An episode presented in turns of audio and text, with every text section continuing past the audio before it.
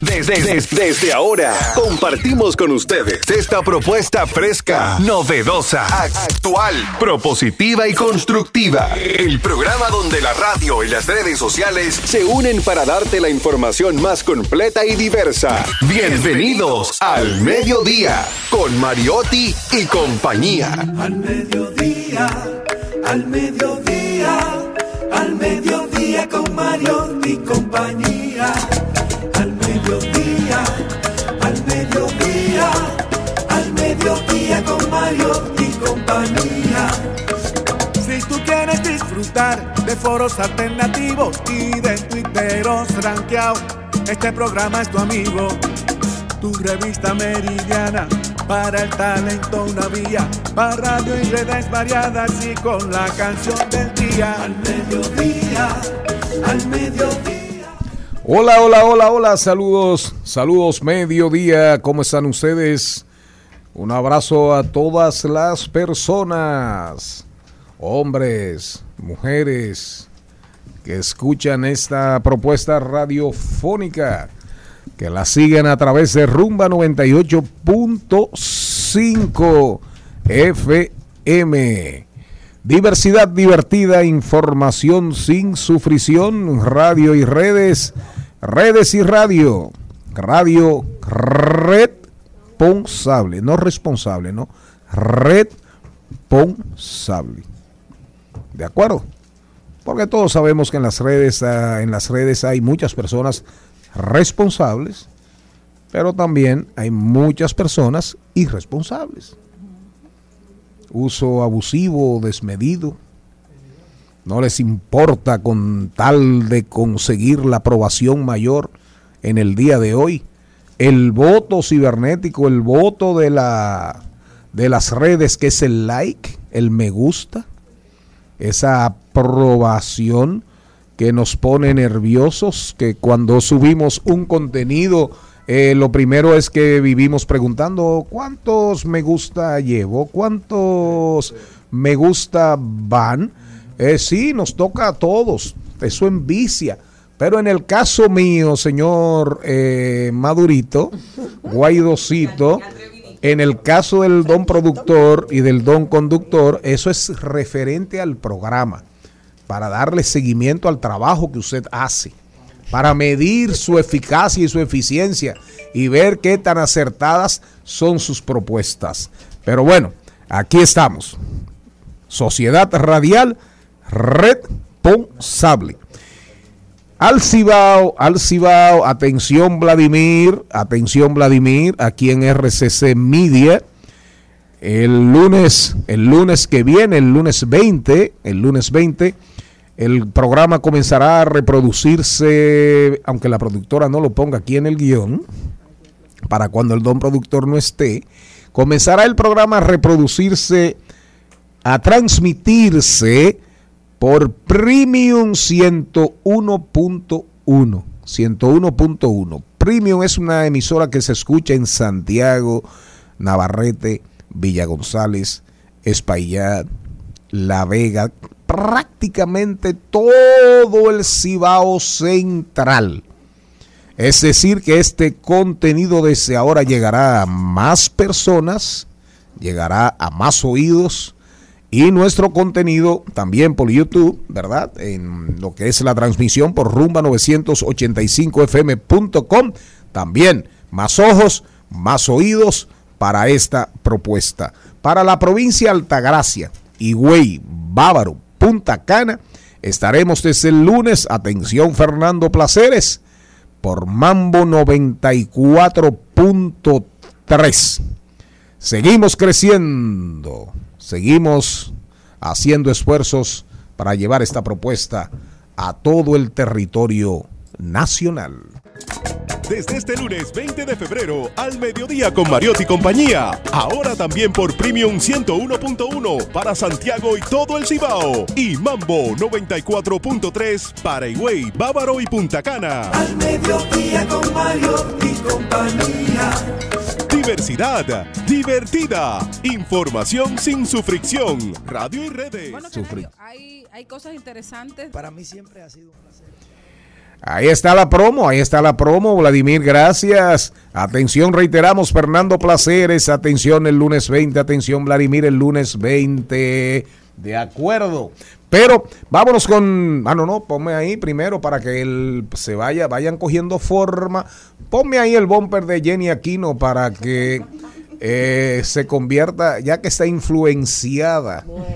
Eh, mire a ver si. Ojalá se agripe. Ojalá. Ya. Inteligente, alegre, efervescente, chispeante, burbujeante. No es un 7-Up, no es un Sprite, no es champán. Es Jenny Aquino. Miren qué cosa preciosa. Jenny Aquino, ¿cómo andas? Bueno. Jodida pero bien. Sí, jodida pero contenta, como dicen las cosas. Siempre.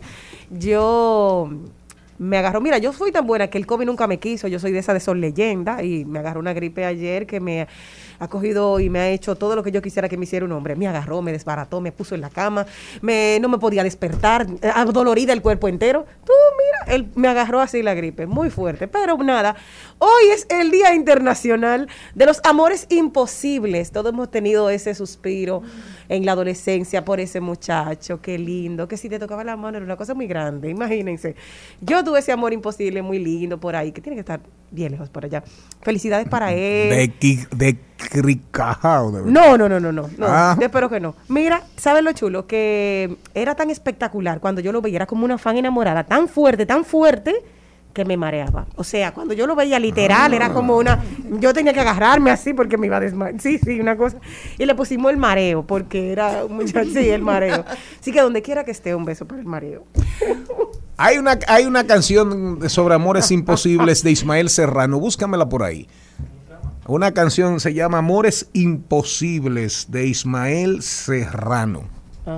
Pónsela ahí, dedicada, dedicada a todos los amores imposibles de la vida y a Jenny Aquino de manera particular que se mareaba y hasta vomitaba. No, no, tanto así. No verás salir arrastrando de casa el calor del hogar, cortará alguna flor, besará a su mujer, perseguirá la estela de un cometa fugaz y en la calle lo verás abrir la flor de su secreto. Y empezará a soñar, quizá vaya al billar a mirar hombres y posturitas, quizá invente una cita. Como dijo el poeta, como dijo el poeta, duele tener una persona en tu corazón y tu mente. Y qué pena que no puedas tenerla entre tus brazos. Eso no lo dije yo, eso lo dijo un poeta. Me encanta que anda por ahí, pero así es. En mi corazón y en la mente, pero no en los brazos. Ponme ahí el bumper de Celine Méndez para que se vayan acostumbrando, porque como vamos a tener dos emisoras transmitiendo para muchas regiones, digo, para zonas del país, ustedes deben tener en cuenta que desde ahora hay que, hay que ir buscando identificación con esas nuevas audiencias.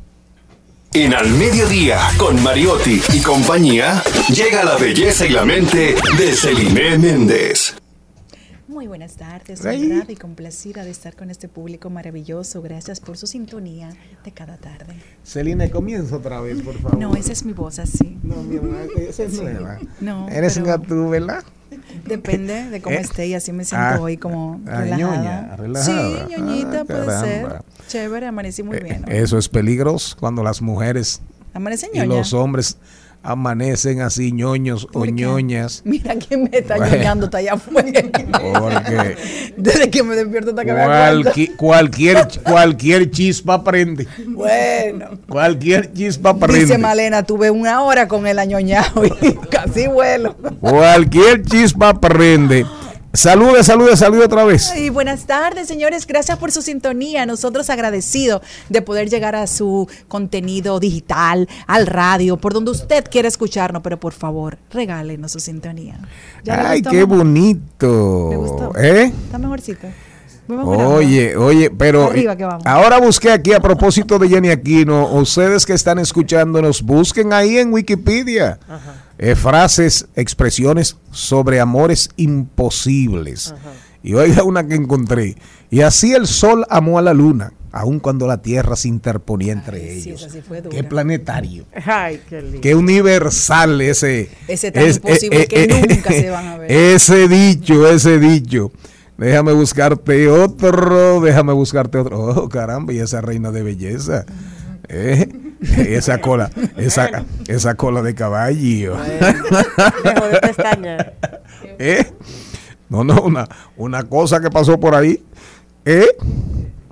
Oigan este, hay a veces, hay veces que el amor más intenso se oculta detrás del silencio más profundo. Usted hacía ruido porque se mareaba y se caía. No, no, es que Entonces, el silencio suyo no era profundo. No. ¿Eh? No, y cuando yo se lo dije a mi mamá, lo grande que yo le dijo a mi mamá a los 16 años, mami, mira, me gusta fulanito. Y me dijo, tu papá lo sabe desde los 7, pero no quiso decir nada para que no se diera. Imagínate, yo que pensaba que lo había disimulado y era como, ahí viene Juan. Ay, ay, ay, ay, ay. Ya todo el mundo lo sabía. Pero oigan ese, qué interesante. Atención, somos el fruto de una incoherencia entre la razón y el corazón. Ese, pero bien. Ah, pero yo no sabía que los amores, los amores imposibles habían producido, habían, habían construido tantas tantas cosas, No hay frases, canciones. expresiones hermosas. Bueno, ahí está la de Ismael Serrano. Y Nos vamos, nos vamos con el contenido un día como hoy, un día como hoy, un día como hoy. Fue asesinado en las montañas, en las estribaciones, las alturas de la cordillera central, allá por, dicen que lo bajaron al valle de la lechuguita, ahí cerquita, cerquita de Valle Nuevo, y ahí fue fusilado. Francisco Alberto Camaño Deñó, 16 de febrero, me recuerdo como ahora cuando salió la información allá en las matas de Farfán.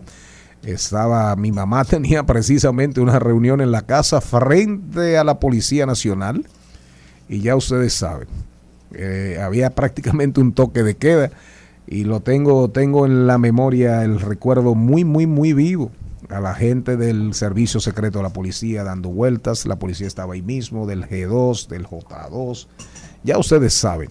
Pero Francisco Alberto Camaño Deñón, el héroe, uno de los héroes de la Revolución de Abril, que ocupó la presidencia constitucional, eh, bueno, murió un día como hoy, peleando por sus ideas, por lo que fueron, se convirtieron en sus nuevos principios. Esta canción nunca debe ser olvidada. Ahí está Francisco Alberto.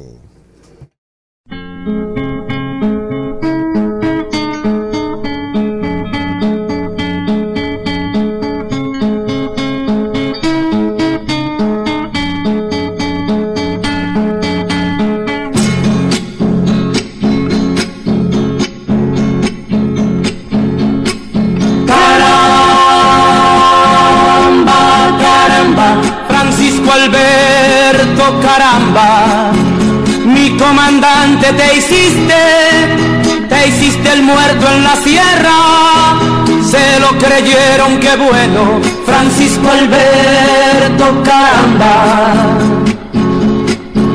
Ellos contaron el cuento, Francisco La canción es expresión joven, esa voz que ustedes escuchan ahí, Ramón Leonardo, que fue un fenómeno de popularidad en la República Dominicana. Vámonos con el contenido. Hoy, inmobiliaria con Elizabeth Martínez.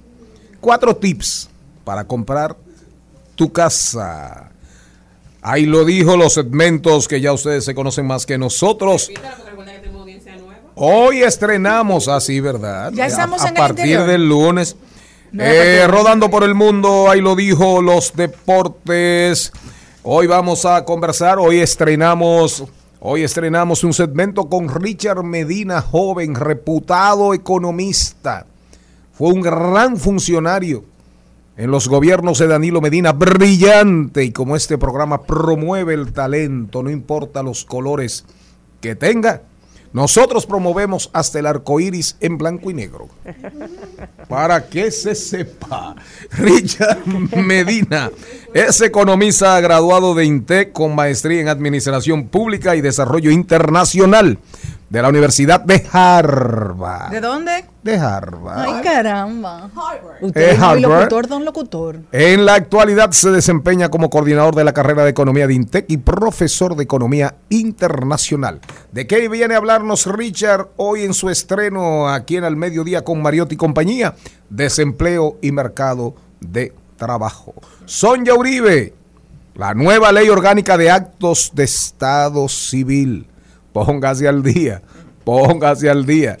Sonia Uribe en Hablemos de Derecho, la nueva ley orgánica de actos del Estado Civil. Hoy jueves, reflexiones de mi alma con Angelita García de Vargas. Vamos a hablar de tecnología con Jan, con Jean Maluf, Maluf con F, Canela. La ciberseguridad. Hablamos de ciberseguridad nacional, de los hackeos, de, de las inversiones multimillonarias que se hacen, de actualizar las legislaciones a nivel internacional y nacional, de los ataques a bancos, a gobiernos, a ministerios, a personalidades. Bueno, tenemos hoy el chance de aprender, de aprender sobre este tema y las estrategias de gestión de riesgos para garantizar la ciberseguridad y sobre todo el contenido que surge de manera espontánea aquí en esta cabina.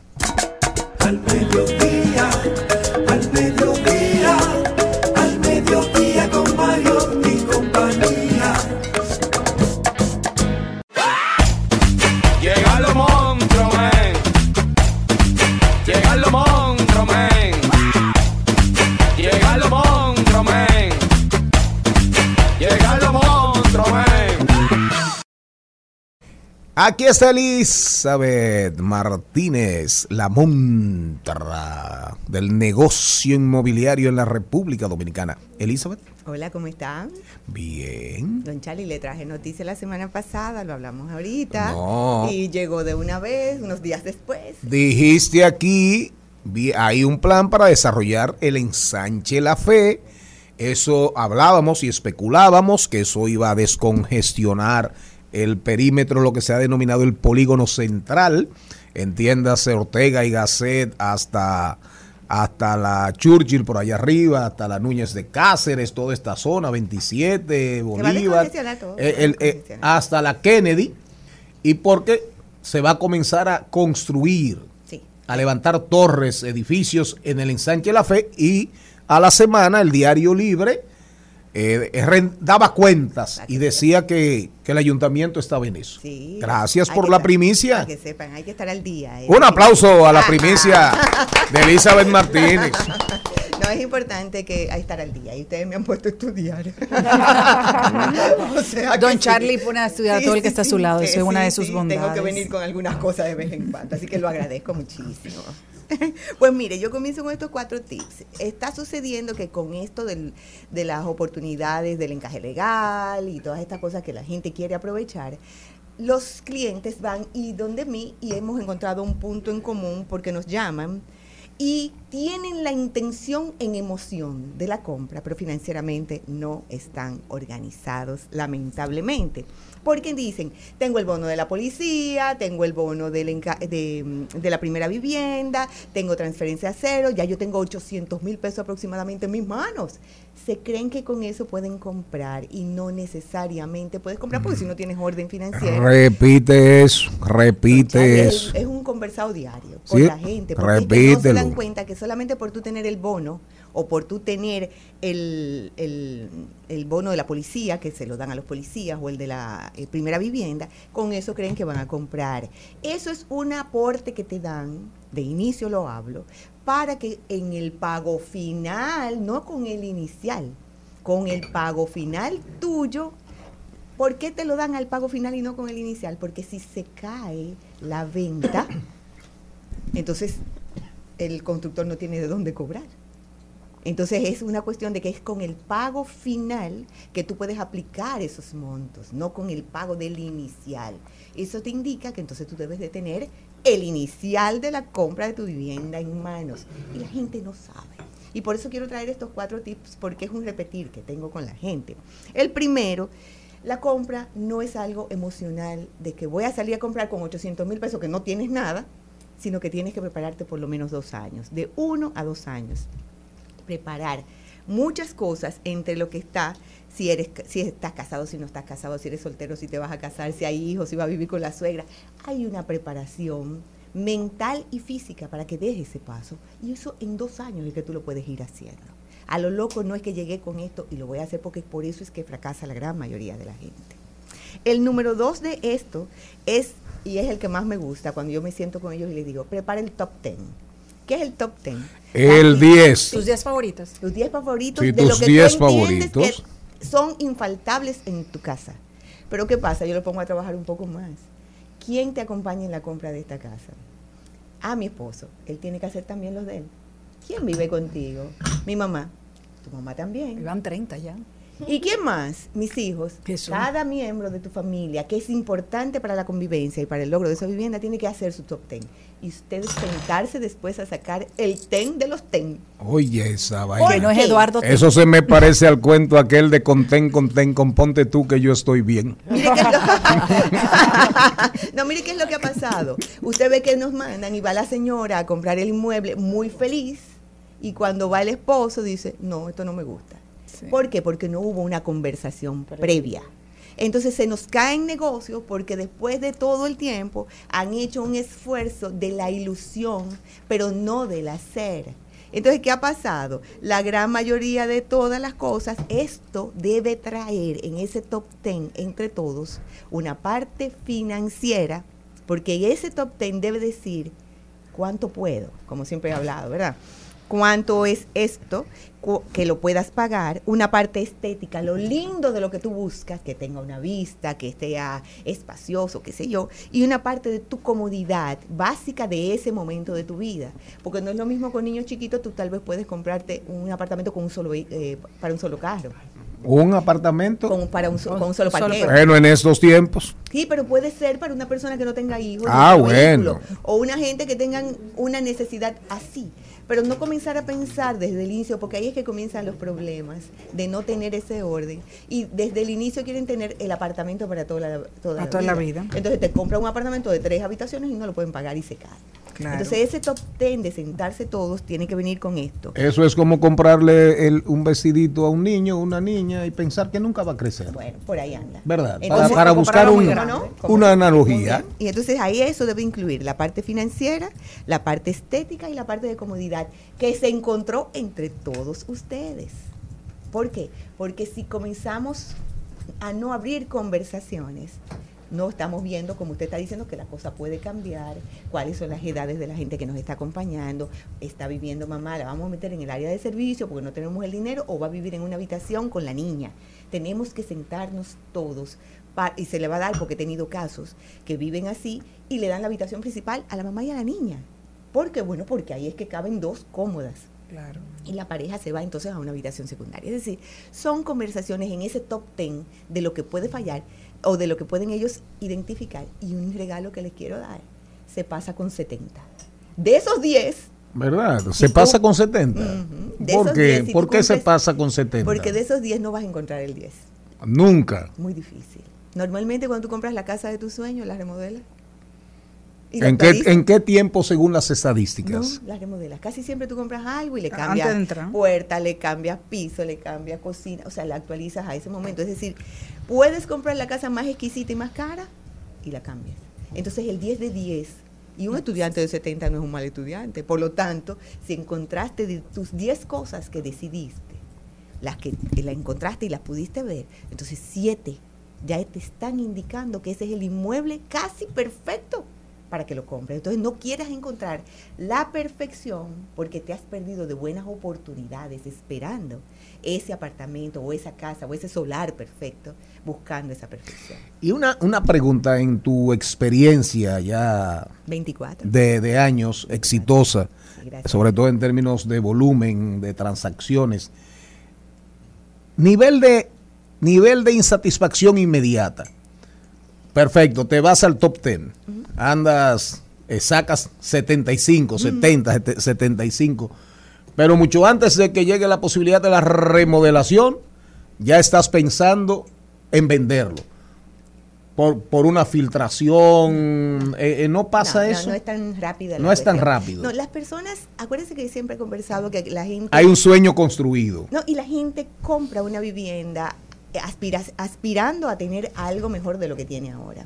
Entonces, cuando encuentran que, por eso busco ese top 10, eh, quieres una habitación más amplia, tienes que identificarlo, la cocina clara, porque estás llenando lo que no tienes. No quieres esto que tienes ahora y entonces lo encuentras en un nuevo lugar. A veces yo he salido con clientes que me dicen, esta es la casa de mi sueño y yo me tengo que callar la boca. Porque es su gusto, no es el mío. Y ellos se encuentran en el lugar menos pensado, una cosa maravillosa, pero es llenando espacios vacíos de casas tal vez grandes, en lugares espectacularmente dis- eh, distintos, y tú dices, se va a mudar aquí. Yo le doy los pros, los contras, lo trato de organizar, pero cuando dicen por ahí es que voy, van. Entonces, esa de que de- no me gustó, la voy a vender, es muy difícil, a menos que haya sido para negocio. Y aquí ese negocio de comprar para revender, eh, como en Estados Unidos, que tú compras y que remodelas y se revende, no es tan lucrativo porque hay mucha construcción nueva.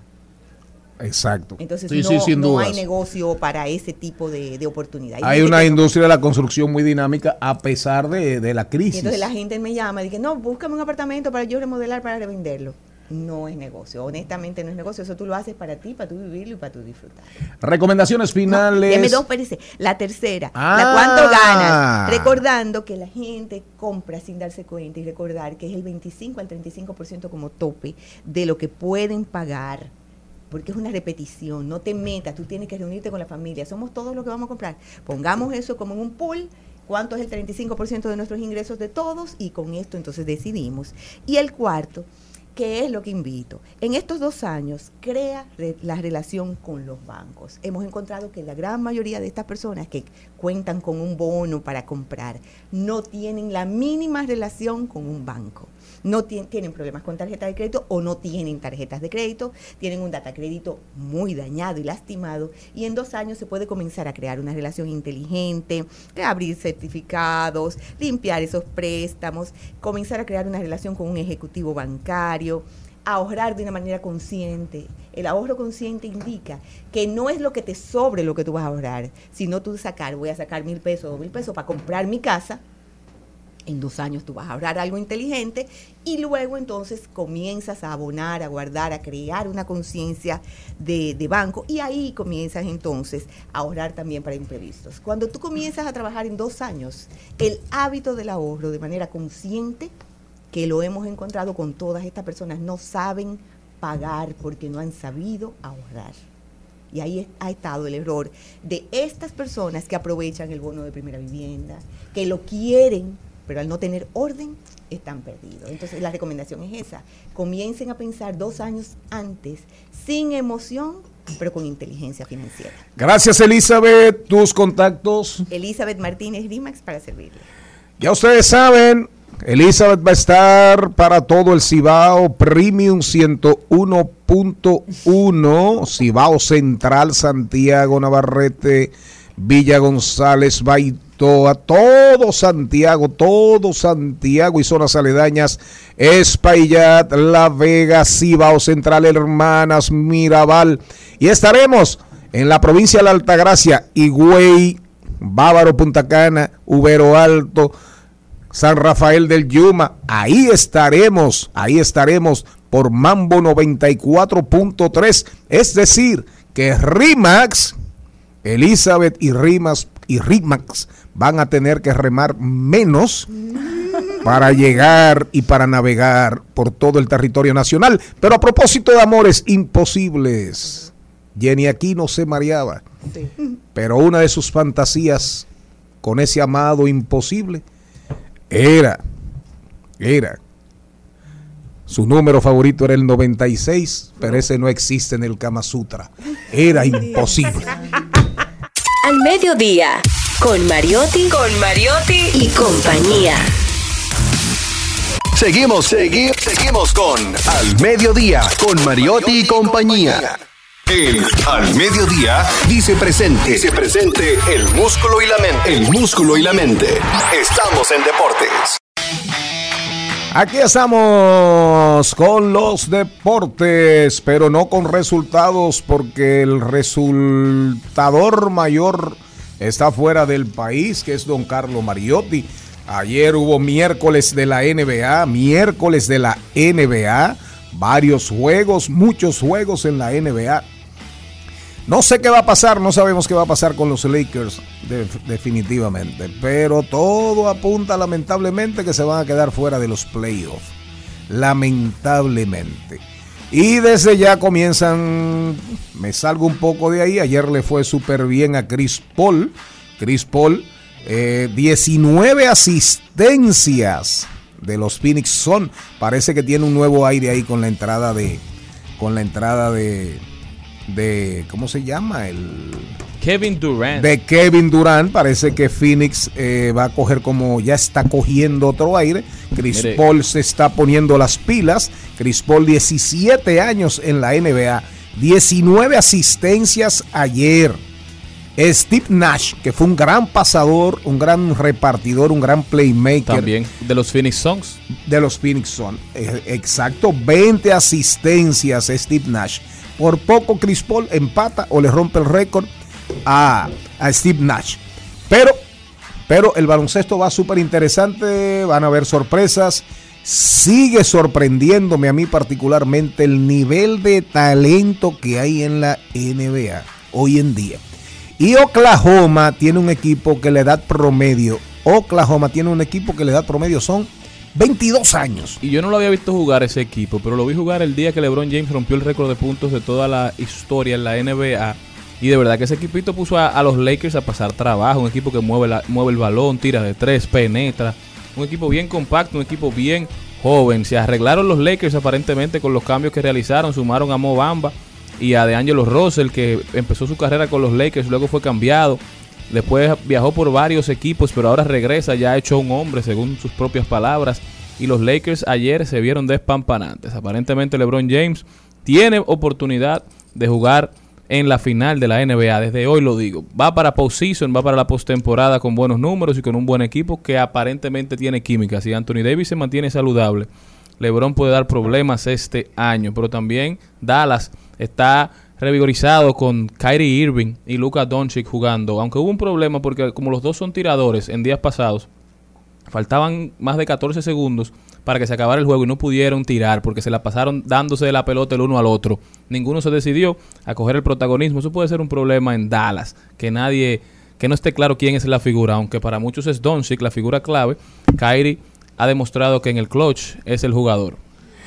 El uniforme del clásico lo pusieron a circular ayer, una, un encuentro con la prensa allá en el estadio Quisqueya, pero ya comenzó la controversia, ya arrancó, ya arrancó la controversia porque tienen el rojo arriba y la bandera cuando pone el rojo arriba es que el país está en guerra, cuando se invierten los colores, se supone que, eh, se supone no, en paz es el azul, es el azul. No, porque lo que pasa es que hay el, el uniforme es rojo arriba completo, no está dividido en cuadros y abajo eh, va cambiando como azul, como que torna, es una degradación, colores. una difuminación. Una difuminación. Pero- Entonces, al final, lo que pasa es que está feo. El rojo, el que es el de visitante, porque el blanco está bonito y el, el lettering también me gustó. Pero el rojo, como que no, no, me, no me gustó, no llama la atención. Dijo Tiger Woods para cerrar, Tiger Woods que des- ah, reapareció en los torneos de, en un torneo de golf y le preguntaron, Tiger Woods, que es un amante del baloncesto, sobre el tema de LeBron, el mismo tema, el mismo tema de él, la edad y se mantiene activo, entra, sale. Eh, cualquier día dará una sorpresa y ganará un torneo, ya de hecho lo hizo, lo hizo no hace, hace como un año, año y algo, y dijo Tiger Woods, siempre es noticia lo que dice Tiger Woods. No pensamos que nadie superaría ese récord, pero mira lo que hace LeBron, la cantidad de minutos que juega, algo que nadie ha hecho antes con su edad, o actuar en las cinco posiciones, que eso tampoco se había hecho antes a ese nivel por tanto tiempo. Sigue el mundo, el mundo deportivo rindiéndose a los pies del rey LeBron James. Es que algo nunca antes visto, realmente. 38 años y poniendo números como cuando tenía 20.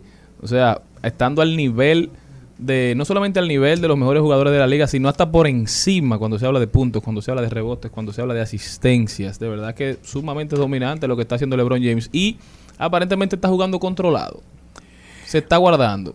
Hicimos un esfuerzo para llevar a ustedes los deportes porque no hace- nadie lo hace mejor que Carlos Mariotti. Y ¿Qué a- más? antes de salir, yo quiero su apreciación y la del señor Morel, que, que yo sé que es un fanático del béisbol.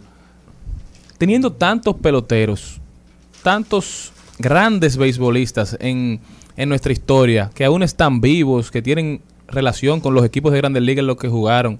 Era Nelson Cruz, un hombre que todavía está activo, que no tiene experiencia como gerente, que no tiene experiencia como manager. Era Nelson Cruz el, el hombre ideal, el hombre idóneo para ser nombrado gerente de del torneo más importante en el béisbol dominicano, que es el Clásico Mundial.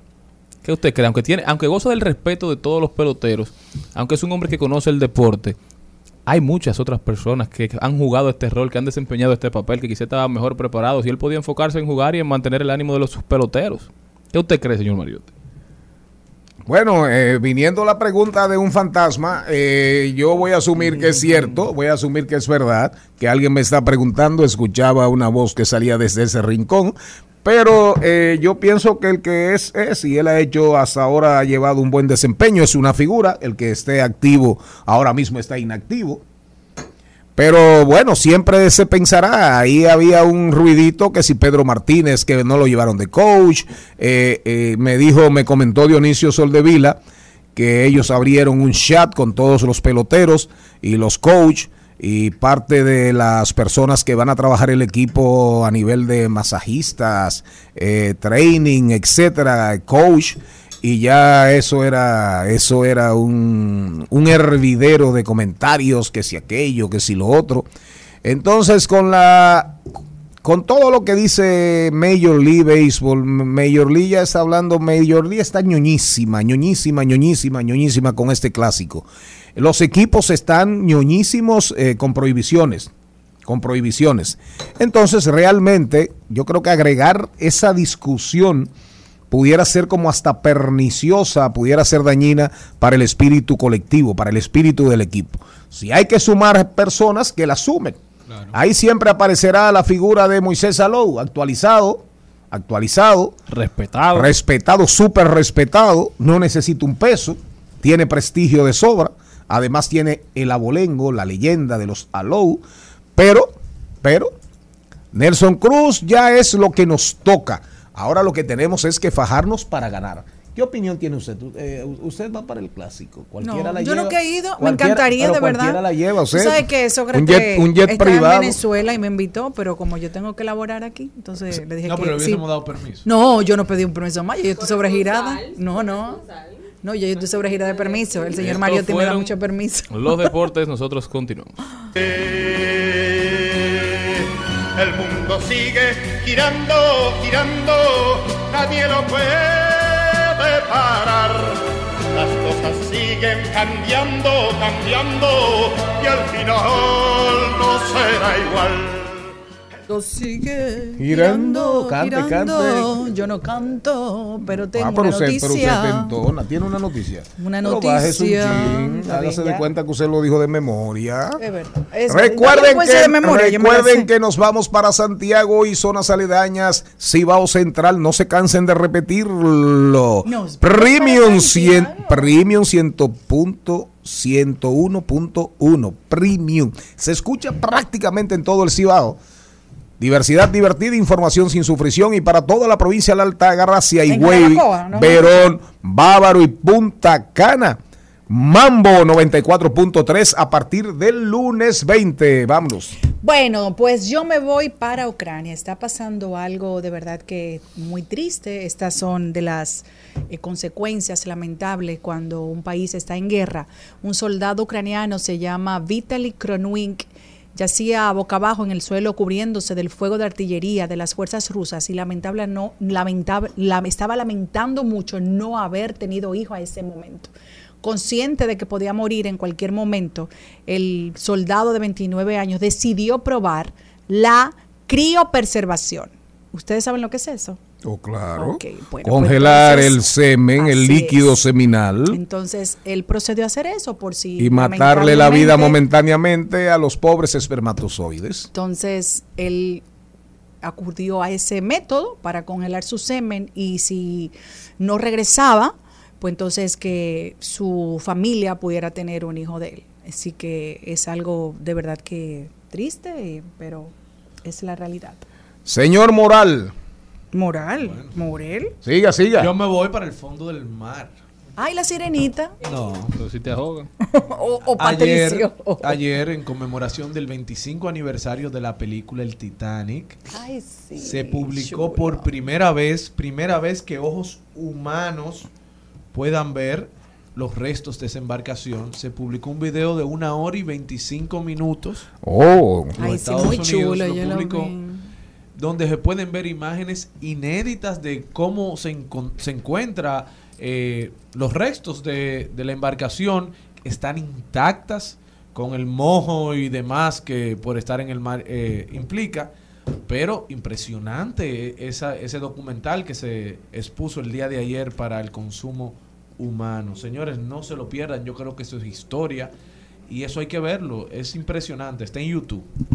¿Usted para dónde se va? Me voy para la hermana República de Asua, señores, donde la recién inaugurada circunvalación de Asua solamente duró 15 minutos para estrenarse con su primer accidente. Un camión se viró y hubo varios heridos.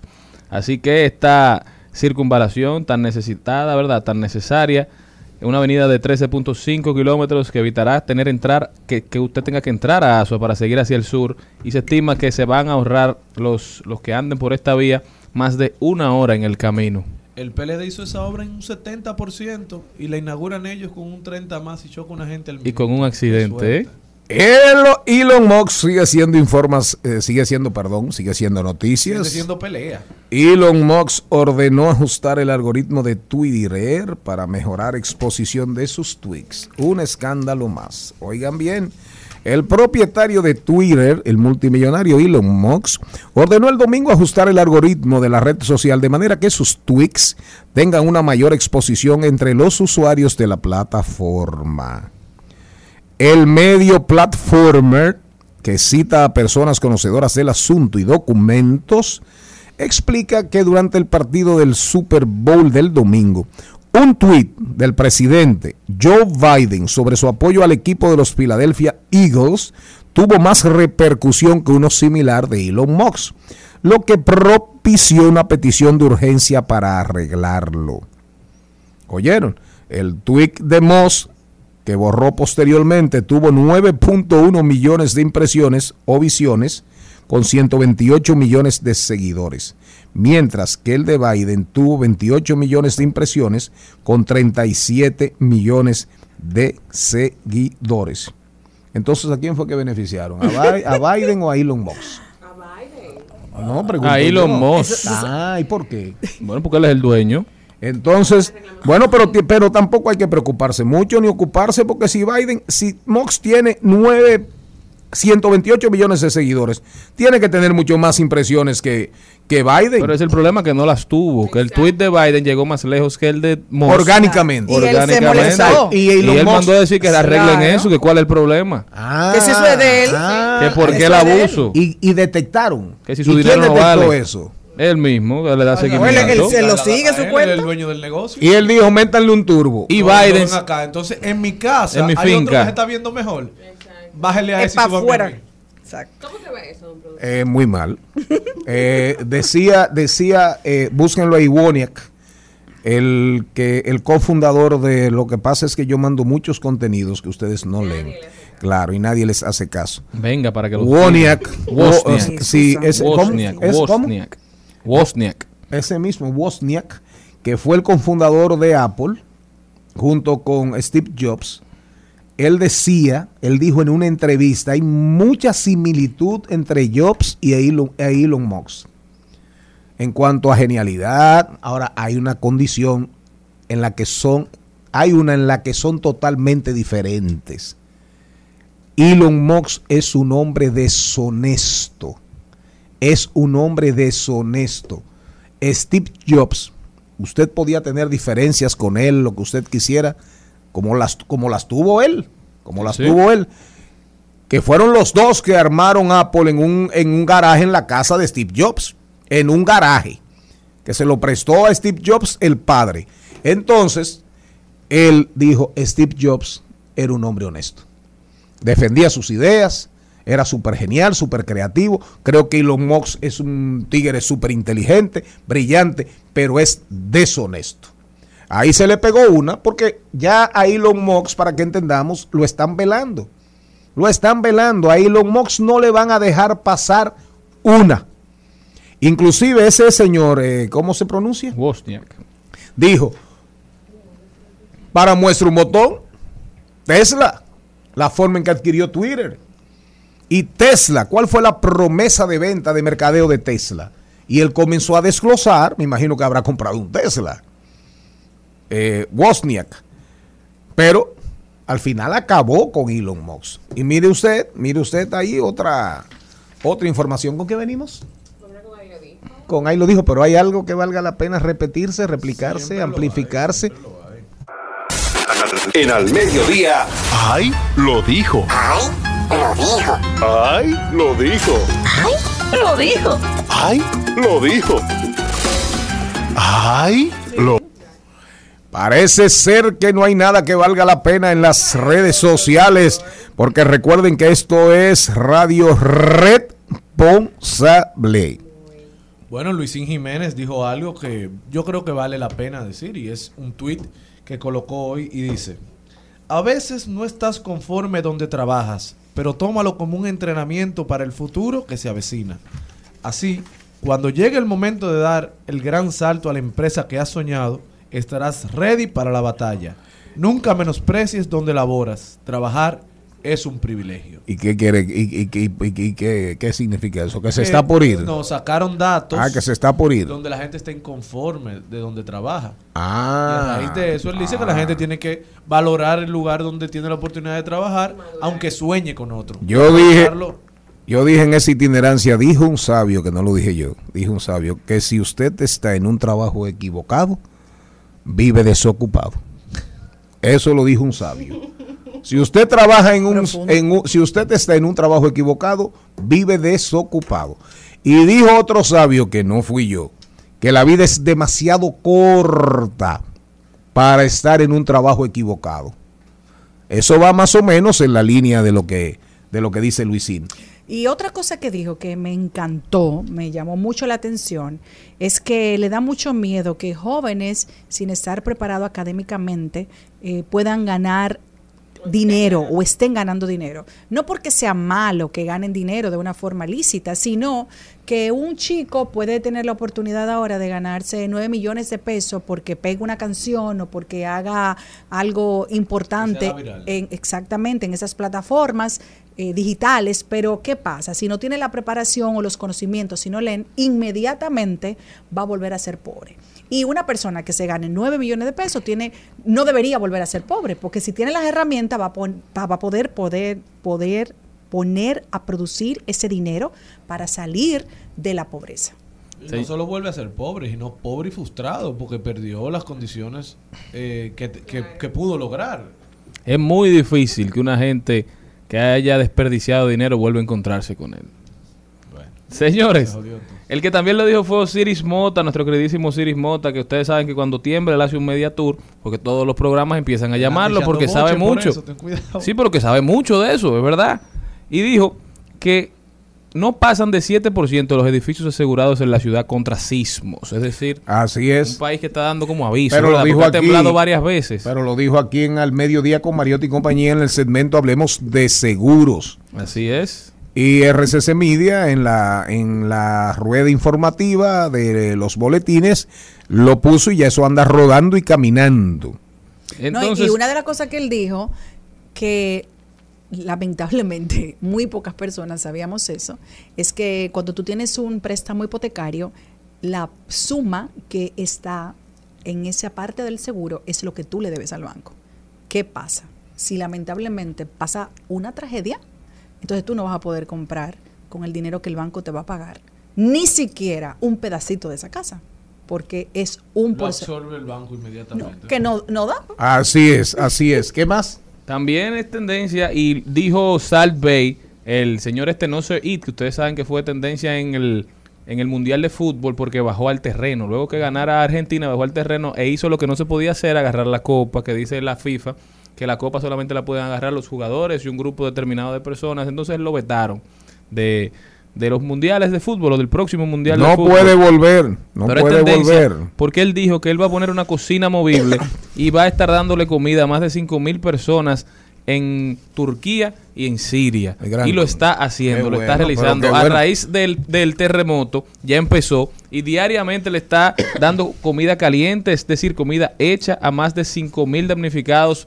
víctimas de este terremoto. Pero para, para lo que cuesta un, ca- un pedazo de carne. Claro, pero lo está haciendo. Pero perfecto. Primero, pero- él, él- él opera el libre mercado. Usted tiene toda la, la posibilidad de no asistir no a sus ir. restaurantes. Es decir, si usted va, usted sabe lo que Pero se es Y él brinda una experiencia. Entonces, Pero ah, es- entonces, él está cobrando la cifra que él quiere, porque además es una experiencia y la gente va por la foto, pero además le está devolviendo su comunidad. Está bien, está bien, pero, no lo hacen, pero ¿eh? correctísimo, responsabilidad social, eso es humano, la caridad, la solidaridad. Ahora, le puso la mano de atrevido, Gran cosa, creyendo Chicho. que era un pedazo de carne, a un ícono sagrado, al santo grial del fútbol, A un objeto- que solamente, que solamente es para iluminados.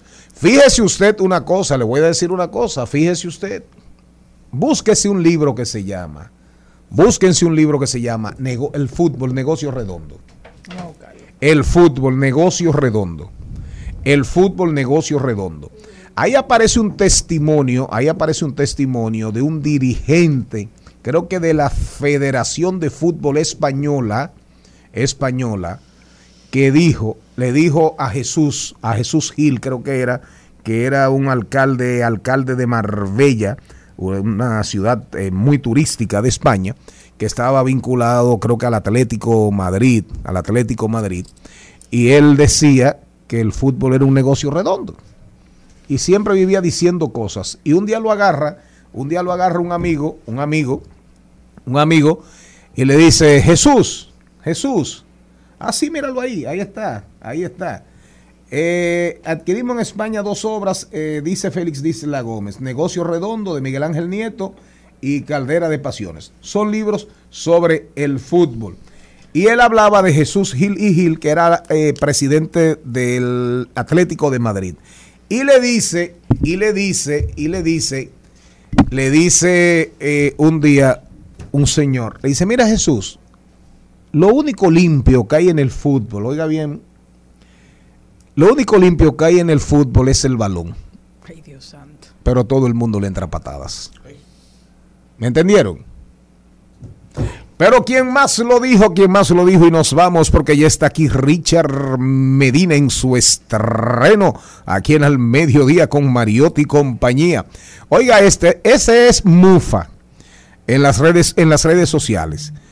Eh, creo que es una cuenta de Twitter. Él dice, creo que cuando me hicieron, usaron una receta en base a molondrón. Porque es que a nadie yo le gusto. Increíble. Porque eso está claro. Eh, ni a la usted le gusta el molondrón, doña Celine. Eh, lo he probado, pero no es que yo diría en mi casa, ame un plato de molondrón. No, no, no te da antojo de Eso no me da antojo. Sin embargo, me da antojo de un plato de berenjenas, cosas así. Yo aprendí a comer molondrón en Monte Plata. Y a la gente, a la gente no le gusta mucho porque primero es barbudo y baboso. Ay, Tiene, sí, no, barbudo pues tiene unos pelitos el molondrón. que No, todo no se hizo para comerse. Tiene como una barbita, una barbita tiene el molondrón, ¿verdad? Pero además el molondrón tiene como una, también como una babita, ¿o no? Ahora, si usted lo liga con una, un arroz bien hecho, entonces arroz. con guandules, con coco, pica el molondrón así, se lo tira arriba, pasa. Sí. ¿A usted no le gusta el molondrón? Nunca lo he probado. no Nunca me lo llama ha la probado. atención. ¿Y a Eso, usted? eso no lo andan dando. No lo andan No que... lo andan dando. En la casa lo hacen, pero tú sabes que es una Yo tragedia. no sé ni cómo es. Pero bueno, señores, bueno, señores, nosotros tenemos que irnos al cambio, pero reiteramos, reiteramos, atención de Elvis, de Elvis Durán, Sagrario Gómez, Jaime Tomás, atención Fernando Placeres, Fran Elías, Rein, Farán Elías Reinieris, Manolo Ramírez, atención, Mambo 94.3 para Verón, la otra banda, Higüey, San Rafael del Yuma, Punta Cana, Bávaro. Para todo el Cibao Central, Santiago, Espaillat, La Vega, Hermanas Mirabal, Navarrete, Villa González, prácticamente todo el Cibao, a partir del lunes 20, Premium 101.1 FM, Matriz, Rumba 98.5. Escuchas Al Mediodía con Mariotti y compañía. Seguimos, seguimos, seguimos con Al Mediodía, con Mariotti y compañía. En Al Mediodía, con Mariotti y compañía, seguimos con Páginas para la Izquierda. A continuación, Páginas para la Izquierda. Ayer ustedes se leyeron con Calíope, ¿verdad?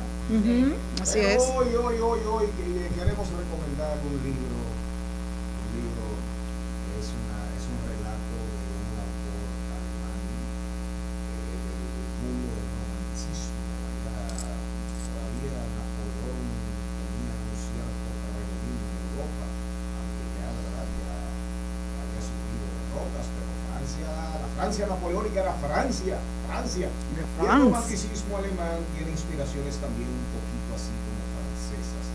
Pues bien, este señor, apellido Chamizo, con S, Chamizo, escribió un libro que es sobre las aventuras de un hombre sin fortuna, que si usted lo coge de más o menos desde por ahí viene el tema del hombre con mala suerte, como el Casimiro, el Casimiro universal, el Casimiro del difunto Luisito Martí, de que usted tiene tan, tan, tan mala suerte que se cae de espaldas y se rompe la nariz. Pero habla como que el personaje vende su sombra. Que no, así es, el hombre que vendió su sombra. El hombre que vendió su sombra relata la historia de Peter, un apellido rarísimo alemán, que entró, él vivía, él vivía loco por tener dinero, por hacer fortuna, y un día eh, se fue aquel, entonces nadie me oyó. Ah, bueno.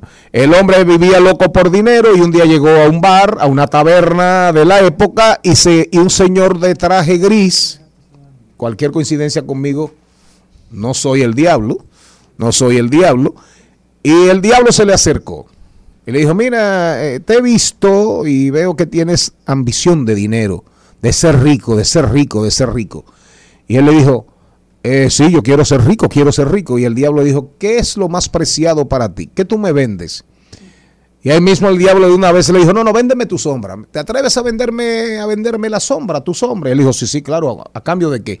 Te voy a dar un monedero que, del, cual, del cual va a manar y va a brotar oro sin fin. El infinito, el oro infinito te lo voy a dar. Eh, Peter, Peter aceptó, aceptó, pero se quedó sin sombra. Entonces, de repente, de repente se enamora, comenzó a enamorarse, pero se dio cuenta que no tenía sombra. Y el esposo, digo, el papá de una niña, de una joven que él pretendía, decía que un hombre, que hasta un perro tiene que tener sombra. Hasta un perro debe tener sombra. Entonces, finalmente, el tigre se dio cuenta que no había valido la pena, que él era un muerto en vida, vender su sombra por oro.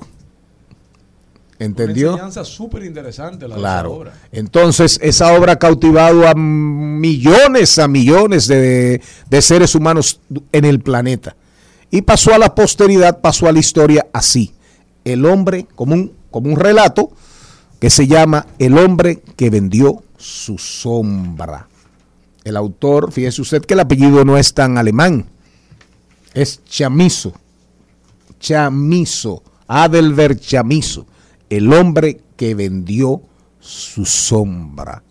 No vendan su sombra. Y este, esta obra está disponible en Amazon Claro. por un costo de 10 dólares aproximadamente para leer eh, de manera digital eh, en tablet. También Y si es un libro en papel, cuesta alrededor de 20, 25 dólares. es de fácil lectura, de muy fácil lectura. De muy fácil lectura. Búsquenlo. Fue y es todavía favorito de muchísimos intelectuales, de hombres y mujeres brillantes en el siglo XXI, ¿eh? para que estemos claros. Recomendación, Chamizo con doble S, C-H-A-M-I-S-S-O, el hombre que vendió su sombra. Y este segmento llegó a ustedes gracias a Pasteurizadora Rica, porque la vida es rica. Al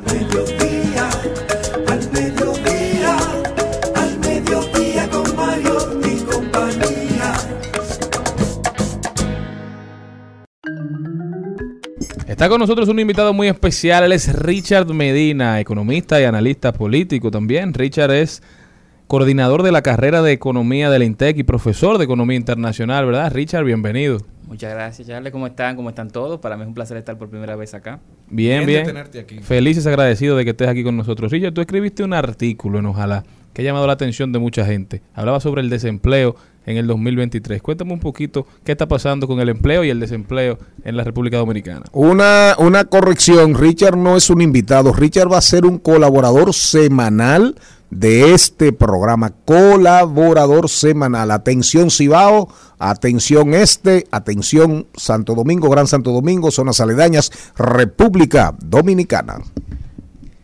Bueno, ahí eh, recientemente eh, se estaba diciendo que la tasa de desempleo, es decir, la cantidad de personas que, estaban, que están desempleadas, ha bajado. Y ciertamente bajó. Ahora bien, es importante analizar por qué bajó. Y bajó no porque se crearon más empleos, sino porque hay menos personas que están buscando empleo y por lo tanto clasifica- se clasifican como desempleados. Ok, o sea, lo que han aumentado es los ninis al final. Lo que han aumentado son lo que se llaman desanimados, personas que no tienen empleo, no están buscando empleo, por lo tanto no son desempleados, pero que si tú le ofreces un empleo, te pueden decir que sí inmediatamente. ¿Y cómo se hace este levantamiento? Porque al final esa data, ¿quién la recoge y quién la expresa? ¿Cómo uno se da cuenta? ¿Y cómo tú, cómo una gente dice, no, yo no ando buscando trabajo? No, hay encuestas internacionales, aquí la entidad que las levanta es el Banco Central de República Dominicana, eso es algo bastante estandarizado, eh, bastante similar a como se hace en otros países. Y se le hace la pregunta, ¿usted ha buscado empleo activamente las últimas dos semanas, cuatro semanas, seis semanas?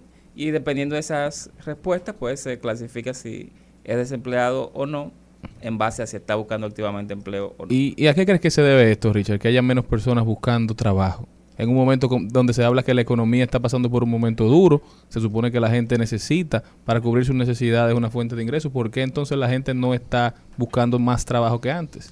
Sucede que eh, cuando tú tienes mucho tiempo en búsqueda de empleo y no encuentras un empleo con las características que tú quieres, pues entonces te desanimas y dices que no estás buscando activamente empleo.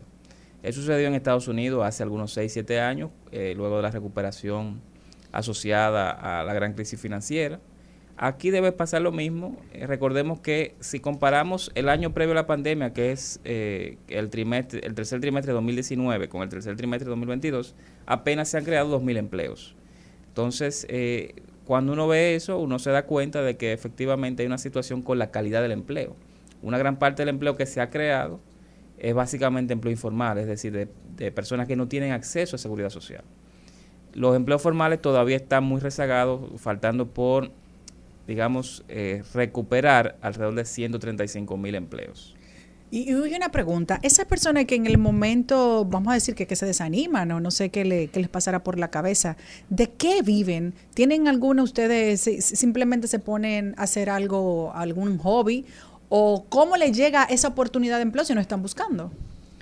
Si el mercado mejora y de momento comienza a haber más oportunidades de empleo, es decir, que los empleadores están demandando más trabajadores, pues mucha de esa gente inmediatamente comienza a buscar activamente empleo porque se da cuenta de que hay empleo. Y sobre todo, Richard, si no demanda de ellos un esfuerzo sobrehumano, porque salir a buscar empleo Claro. es un gran esfuerzo. Claro, hay Y un costo. Tiene costo. Tiene un costos costo, claro. económicos, costo de tiempo. Cuando los empleos anden, se busca, se busca, se busca, quizás esos desanimados podrían eh, decidir eh, entrar al mundo laboral. ¿Y esos desanimados no pueden mandar su CV por correo electrónico a las empresas o deben de ser? Es que están desanimados. Están desanimados, pero pueden hacerlo de diferentes formas. Simplemente van y ven un letrero en una tienda y aplican inmediatamente. Eh, puede ser empleos de, ma- de mayor calidad, eh, por ejemplo, vinculados a temas del sector bancario. Pero eh, para responder eh, tu pregunta,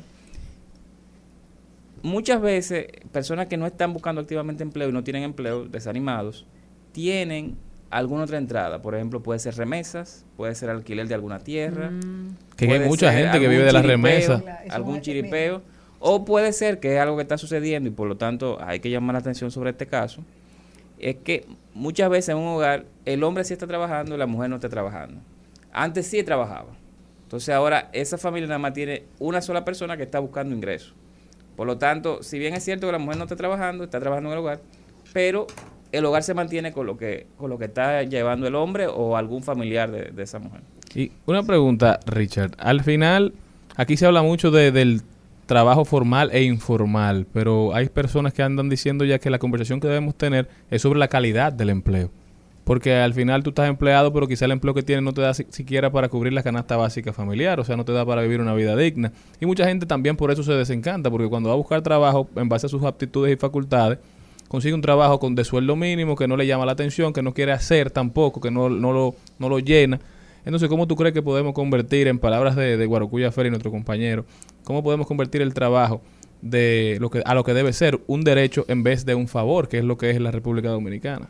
Bueno, yo pienso que ah, los países tienen que crecer eh, para generar empleo y para reducir pobreza. Pero también tiene que crecer, digamos, de manera homogénea entre todos los sectores. No es que crezca el sector agricultura, pero no crezca el de construcción. No que crezca turismo, pero no me crezca la, la industria en general. Entonces, mientras vayan creciendo todos los sectores de manera más o menos homogénea, va a haber mayor dinamismo y más demanda por, por necesidad de trabajadores. Entonces, para creación de empleo, lo que entiendo que el gobierno debe hacer es, son políticas bien focalizadas para que crezcan aquellos sectores donde antes había mucho eh, trabajo formal, trabajo formal es aquel que tiene acceso a seguridad social, como era el caso del comercio y la industria, que son los que están más lejos eh, de recuperarse a los niveles que había antes de la pandemia.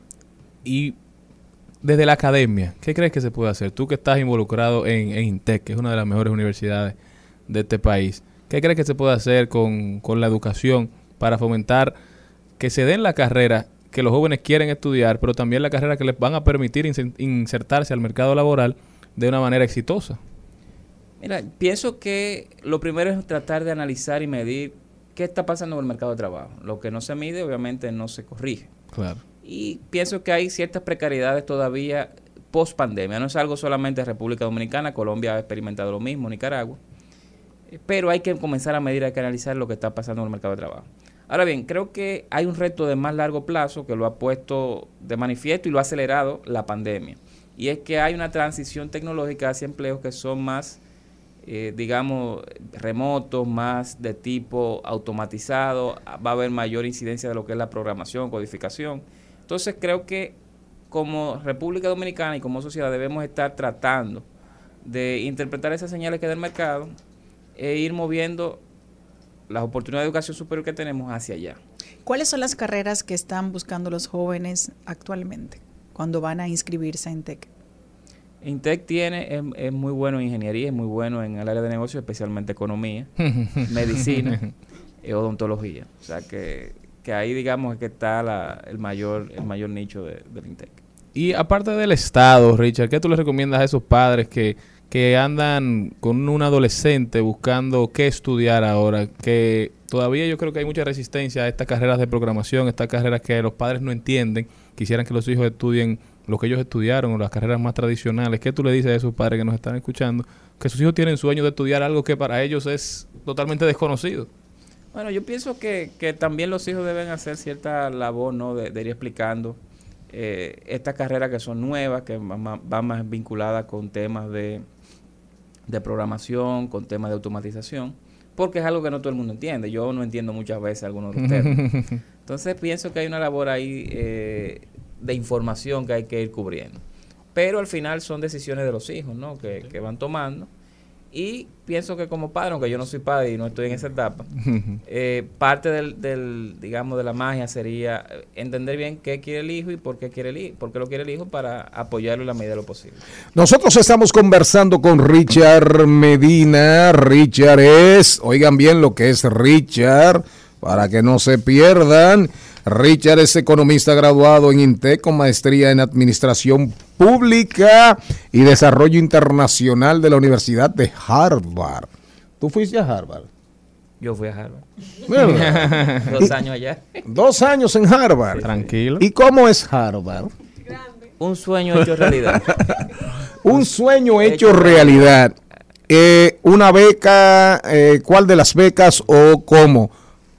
Yo me dieron una beca. allá. ¿Aplicaste a qué? ¿A No, qué, a qué apliqué- tipo de no, beca? aquí lamentablemente el gobierno no daba becas para allá. Eh, una vez que me aceptaron a la universidad, hay unas becas del Banco Mundial del gobierno japonés, que es la misma universidad de Harvard que La gestiona. dice quiénes son los candidatos que ellos quieren para las becas. O sea que usted primero entra a la universidad y luego la universidad manda su nombre a consideración. Casi siempre cuando la universidad lo manda, lo acogen porque son ocho becas y ellos mandan ocho candidatos. Ocho becas. Entonces- ¿Y, y, y cuántos aplican, Richard?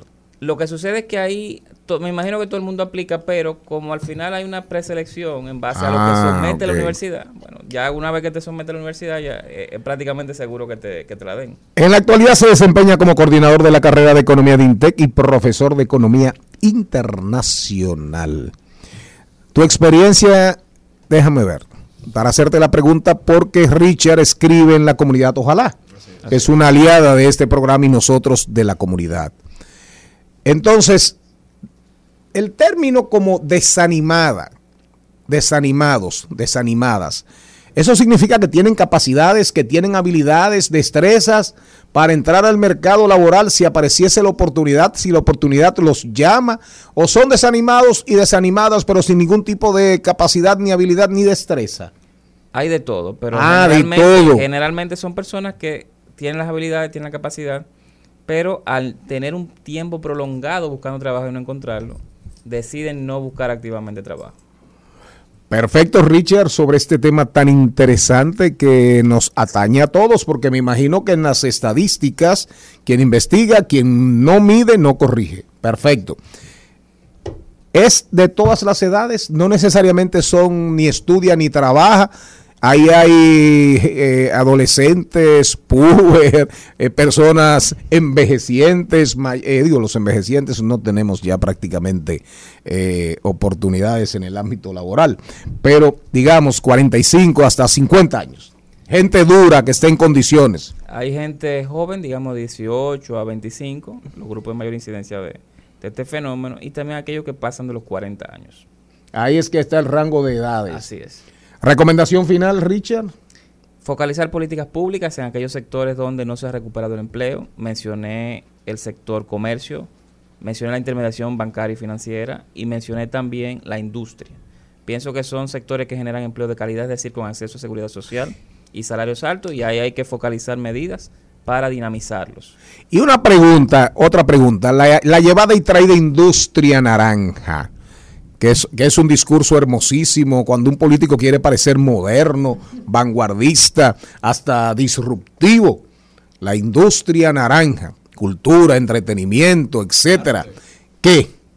Ahí no hay posibilidades reales, tiene que ser, eh, la idea volvemos, volvemos, es políticas públicas, direccionamiento del Estado confluencias de intereses entre el Estado y el sector privado, por ejemplo. Lo que sucede es que en economía naranja es como una gran sombrilla. Sí, muy grande, muy grande. de sectores, sobre todo aquellos que están relacionados con industrias que manejan derechos de propiedad. Eh, cinematografía, grabación de series de televisión, pintores, algunos emprendimientos turísticos. Entonces ahí, bueno, habría que ver cuál es el nicho que se quiere desarrollar. Aquí está desarrollándose bastante en la parte de la cinematografía. Sin gracias a la ley de dudas. cine aquella. Eh, creo que hay muchas posibilidades todavía a nivel de turismo, explotando sobre todo el turismo cultural aquí en Santo Domingo, vía zona colonial y otro destino que puede incluirse en el circuito. Pero queda mucho por hacer. Queda, mucho, por hacer. Para que ustedes lo sepan, Richard Medina es un hacedor, arquitecto, diseñador de políticas públicas exitosísimas y ahí de, de manera secreta muchas de las cosas que pasaron, de las cosas buenas, de las inmensas, de la gran mayoría de cosas buenas, que fueron muchas, en los ocho años de Danilo Medina Sánchez, Richard fue responsable de algunas, de mucha trascendencia, pero él no quiere decirlo, ni yo tampoco.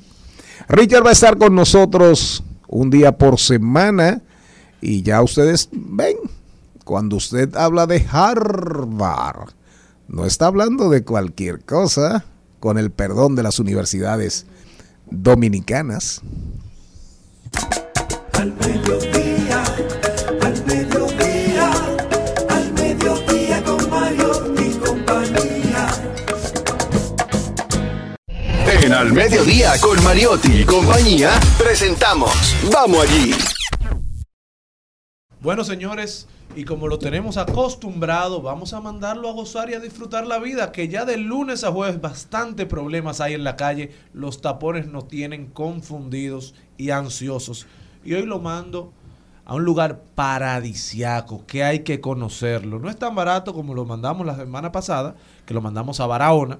Hoy lo mando a Punta Cana a propósito de que comenzamos el lunes a escucharnos en toda la zona este. Y el lugar que les recomendamos el día de hoy es Hoyo Azul, que se encuentra en Skate Park, que a su vez se encuentra en Capcana Resort. Para llegar al cenote, debe realizar una caminata guiada por el parque para que aprenda sobre las bromelias, orquídeas y helechos nativos en estaciones de plantas endémicas. Y recompense esta ruta con un buen chapuzón en Hoyo Azul, un agua preciosa. Y puede entrar todo el mundo si va para Hoyo Azul. Bueno, usted paga el tour. Es una excursión, un Claro, tour. es un tour guiado, sí, el Hoyo Azul es espectacular. Así es, cuenta con impresionantes vistas del exuberante paisaje, el acantilado, el farallón y el mar Caribe. Aquellos interesados en la naturaleza pueden comprender mejor el ecosistema de Capcana en un ecotour de día completo que combina puentes colgantes, tirolinas y caminatas con un Tir- viaje a Hoyo Azul. Tirolinas y Y si, tirolesas. y si está por ahí, ya aproveche también para ir a la Reserva Ecológica de los Ojos Indígenas, que está dentro del Grupo Punta Cana. Esta reserva son más de 1.500 acres de tierra donados por, por el Grupo Punta Cana a la Fundación Grupo Punta Cana. Y usted puede acceder también a través de los tours. Los ojos indígenas son hermosísimos. Sin verdad. dudas. Si usted Una- tiene la una oportunidad- caminata larga, preciosa, no puede entrar con bebidas. Ok. No, no es para apreciar la naturaleza. Así es, Entra- ¿Cómo así llegar es. si ya usted está en, Pu- en Punta Cana? Capcana se encuentra a solo 15 minutos del Aeropuerto Internacional de Punta Cana. Tome un traslado al aeropuerto, un taxi o servicio de transporte desde allí por unos pocos pesos o dólares. Muchos recorridos por la zona se detienen en Laguna Hoyo Azul. La última vez que el señor Morel pasó por ahí, el hoyo era verde. Usted, el hoyo era verde, ahora se puso azulito, azulito, azulito. Pero los dos están en dos lugares, en dos lugares que son emblemáticos, que son banderas del destino turístico más popular de la República Dominicana y del Caribe, que es Punta Cana. Una está en el grupo, tiene que ver con el grupo Punta Cana, ¿verdad? y la otra está con en las instalaciones de Capcana. Tiene que, no puede llegar usted a la puerta y decir yo voy para Hoyo Azul, yo voy para los hoyos indígenas. Usted tiene que comprar un tour, Un tour. de operadores, de operadores que estén Que acreditados, ronda por alrededor de los 100 dólares. que estén acreditados, que, te- que estén acreditados por ambas empresas, por ambos grupos. ¿Se entendió eso claro? Pero no está impedido para dominicanos y dominicanas. Que no pensemos que solamente es para turistas, para gente que viene de fuera, ¿de acuerdo? Vamos a ver cómo andan las tendencias aquí en Al Mediodía con Mariotti y compañía. Trending, Topics. Al mediodía con Mariotti y compañía. Presentamos Trending Topics. Tenemos Señores, tendencia, Kevin Love, nos seguimos en baloncesto. Kevin Love es tendencia porque aparentemente su era con los Cavaliers de Cleveland llegó a su fin. Están procesando un buyout. Kevin Love se va y no se sabe hasta dónde irá a parar. Puede ser a los Lakers, a los Clippers, a Golden State, a Miami. Kevin Love que ya pasó su prime, pero todavía le queda algo y puede aportar porque tiene mucha experiencia, ha jugado en finales de la NBA, ha jugado muchas temporadas, todavía no se sabe el destino de Kevin Love, pero posiblemente, según comentan, LeBron lo ale. ¿Ustedes saben quién es tendencia? ¿Quién es tendencia? A propósito de Punta Cana y Güey Verón, la otra banda, Bávaro, Cholitín Duluc, Mi hermano ¿Qué pasó con Cholitín. ese amigo y hermano? Cholitín Duluc, Cholitín anunció que por razones de salud se va a operar, se va a hacer una bariátrica. Mucho tenía que debió hacerse hace tiempo ya él. Cholitín Duluc, atención Fernando Placeres, atención allá Juan Julio Campos. A Cholitín solamente una recomendación respetuosa. Le habla uno de los primeros bariátricos de la República Dominicana. Que dice la gente que usted se ha hecho como tres. No. Se ha hecho como tres. Ah, corrija pe- eso, corrija esos Pero están más perdidos que el hijo del Inver. Porque no me he hecho una sola más, no me he hecho liposucción, no me he hecho nada, absolutamente nada, ni en la cara, ni en la cara. Porque siempre dije, cuando tomé la decisión, me voy a operar el cerebro. Primero. Las carótidas bien, las tiroides bien, la coronaria bien. Y tengo rato. mis tengo mis achaques propios de años bien vividos que serán bien moridos. ¿Qué más? También tendencia el Bitcoin, señores, porque el Bitcoin ya pasó la resistencia de los 25 mil dólares. Ahora dicen ellos que va a seguir subiendo hasta los 32 mil el Eso no- Bitcoin. eso no lo para nadie. hace un tiempo llegó a estar en, en 14 mil, 13 mil dólares, ya volvió a subir la criptomoneda para los criptocreyentes, están de fiesta porque han aguantado, han aguantado. Eso no lo para nadie, compañero. Bueno, también es tendencia que me sorprende mucho. San Cristóbal. La palabra San Cristóbal. San y, es, Cristóbal. y es por una asamblea que re- realizó el Partido de la Liberación Dominicana. Deje su aquí. Que lo busquen en las redes. Eso está en Ah, Twitter. bueno. Bueno, es tendencia. Ah. Eh, una, al parecer una asamblea que se realizó el día de ayer en la provincia de San Cristóbal, encabezada por miembro del Comité Central Francisco Javier García. Es tendencia. Aquí tampoco podemos ocultar lo que, lo que las También es tendencia Puerto Plata. Es- sí, Tony de Andrades está haciendo una edición especial desde La novia del Atlántico, que está muy de Y moda. pasó por Santiago y le encantó Santiago, la ciudad corazón. Así es. Entonces, Puerto Plata tendencia. Puerto Plata, la novia del Atlántico, dígalo ahí. Que está dañado aquí. Puerto Plata, la novia del Atlántico. Usted no tiene gripe, yo tampoco. ah, menos mal. Tony de Andrades, que estuvo también por Santiago allá caminando. Qué pena que llegó a Santiago en medio de una tragedia con Santiago Esta concertado. mañana estaban llenando la zona donde está el, El policía. El policía, el monumento. Así es, de velas. Con bocinas. Así es. Increíble. Santiago, la ciudad de Santiago y todo el Cibao consternados y, const- y hay consternación colectiva. eh, hay supuestamente los nueve días serán de encendidos, encendida, en, van a encender velas. Hay todo un movimiento y muy lamentable, muy lamentable. Ojalá, Y ojalá. lame- Lamentable porque aunque caiga todo el peso de la ley como debe caer en el asesino, cuando tú hablas de justicia para Donnelly, ya no, no hay justicia, porque es que justicia sería que Donnelly estuviera llegando a su casa ahora mismo del colegio. Justicia sería que esta mañana se hubiese levantado en su cama. La Eso información, sería lo justo. Así es, la información que hay una, inf- una información rodando de que la gente involucrada intentó suicidarse. Pero este programa no puede estar al margen de la de cómo rueda el país, cómo rueda el mundo, pero no olvidemos nunca la esencia. Diversidad divertida, información sin sufrición. Estás escuchando Al Mediodía con Mariotti y compañía. Seguimos, seguimos, seguimos con Al Mediodía, con Mariotti y compañía. Presentamos en Al Mediodía con Mariotti y compañía. Hablemos de derecho. Estamos de vuelta, mi gente. Muchísimas gracias por continuar con nosotros. Está aquí directamente desde Legality RD, Sonja Uribe. ¿Cómo estás, Sonja? Buenas tardes, muy bien, gracias por, eh, por recibirnos nuevamente aquí con nosotros y estar en compañía. Y bueno, don Charlie, no se vaya. en buena compañía, aquí bueno. Sonja, cuéntame un poquito de esta nueva ley orgánica de actos del Estado Civil. ¿Qué es? ¿De qué se trata? ¿Cómo va a afectar al ciudadano común, a todos nosotros? Bueno, eh, es una ley muy interesante, realmente tiene muchos aspectos que deben de ser tomados en consideración por todos los que nos están escuchando, porque va a impactar directamente en lo que son, eh, en lo que es la vida de las personas. Teníamos una ley sobre Estado Civil muy antigua del año 1944 y había muchas leyes dispersas que trataban temas que tienen que ver directamente con el tema de la identidad de las personas, con el tema de su registro de nacimiento.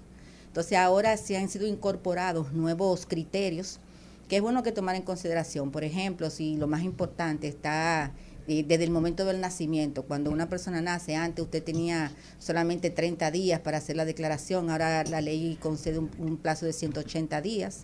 Podemos estar o no estar de acuerdo con este plazo tan largo. ¿Y tú esos días?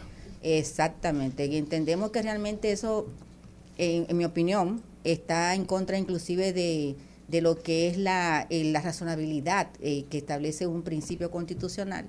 Y es porque se ha eliminado ahora lo que son las declaraciones de oportuno o declaraciones tardías, ya eso no va a existir. No va a existir. Eso no Entonces, existe. que, y el que no vaya en los 180 días, ¿qué le va a pasar? Bueno, si tú no vas a los 180 días, tú tienes que agotar un procedimiento, se te va a hacer la inscripción, pero el mismo tiene que ser aprobado por la Dirección de Oficialía de Estado Civil que, se, que ha sido creada en la misma ley, eh, que depende de la Junta Central Electoral. Entonces, ¿cómo será ese proceso? Porque me imagino que eso de 180 días viene a resolver el problema de que aquí hay mucha gente que la declaran tarde.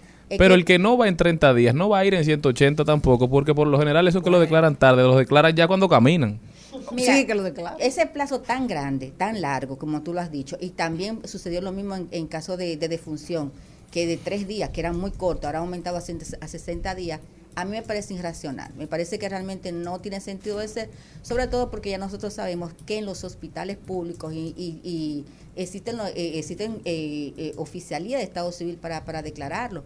Pero no solamente eso, sino que esta ley establece como una obligación de los centros médicos y de todo aquel que asista eh, en- en un parto al momento de emitir el certificado de nacido vivo, pues tiene la obligación de comunicarlo a, a las autoridades competentes, que en este caso son las oficialías. Me parece un, plazo excesivo, eh, es un plazo que, que ha sido dado precisamente para evitar eso, pero ya existía el mecanismo precisamente creado por la Junta de eh, por resolución para evitar esos plazos tan largos. Pero me imagino que el criterio que primó ahí fue que como el hecho ya no se van a establecer que son actas oportunas o declaraciones ¿Quitaron tardías, eso ya? Eso, se Eso es lo que está diciendo. Eliminado fin. de la ley.